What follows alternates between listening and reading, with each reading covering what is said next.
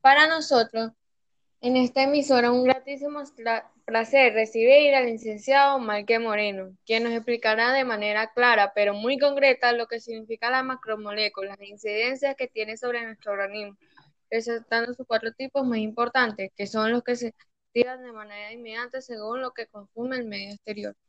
A continuación le daremos inicio a nuestra entrevista para desarrollar el tema en cuestión.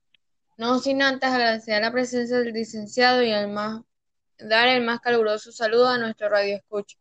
Empecemos con las preguntas más básicas de desarrollo de este tema. ¿Qué es una macromolécula?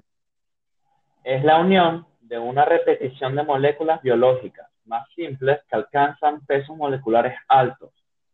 ¿Cómo se le pueden denominar en química? se denomina molécula a dos o más átomos que se mantienen juntos en un sistema equilibrado, eléctricamente neutro. Entonces las macromoléculas son la unión de, de varias moléculas. Sí, porque son varias moléculas uniéndose para generar un mayor tamaño que generalmente es un polímero. Un polímero son cadenas de cinco o más monómeros o moléculas de bajo peso.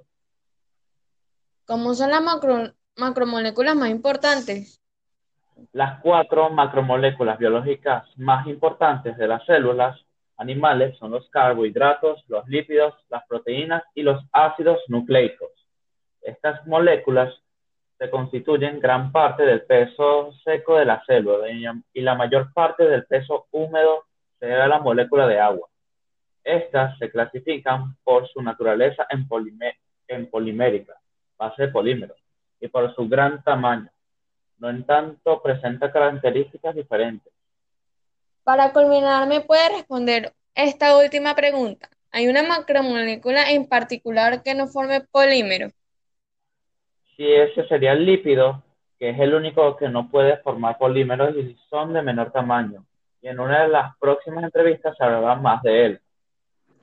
En el próximo episodio seguiremos hablando de la macromolécula, pero nos centraremos en una de las cuatro que será las proteínas y nos enfocaremos en ellas en particular.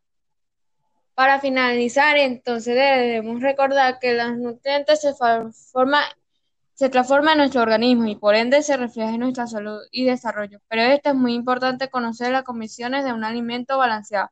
Para mayor información pueden buscar en diversas páginas o contáctenos en nuestras futuras entrevistas relacionadas al tema. Para más de nosotros, síganos en Instagram, satesi-5b07 y en Twitter como arroba del trastorno.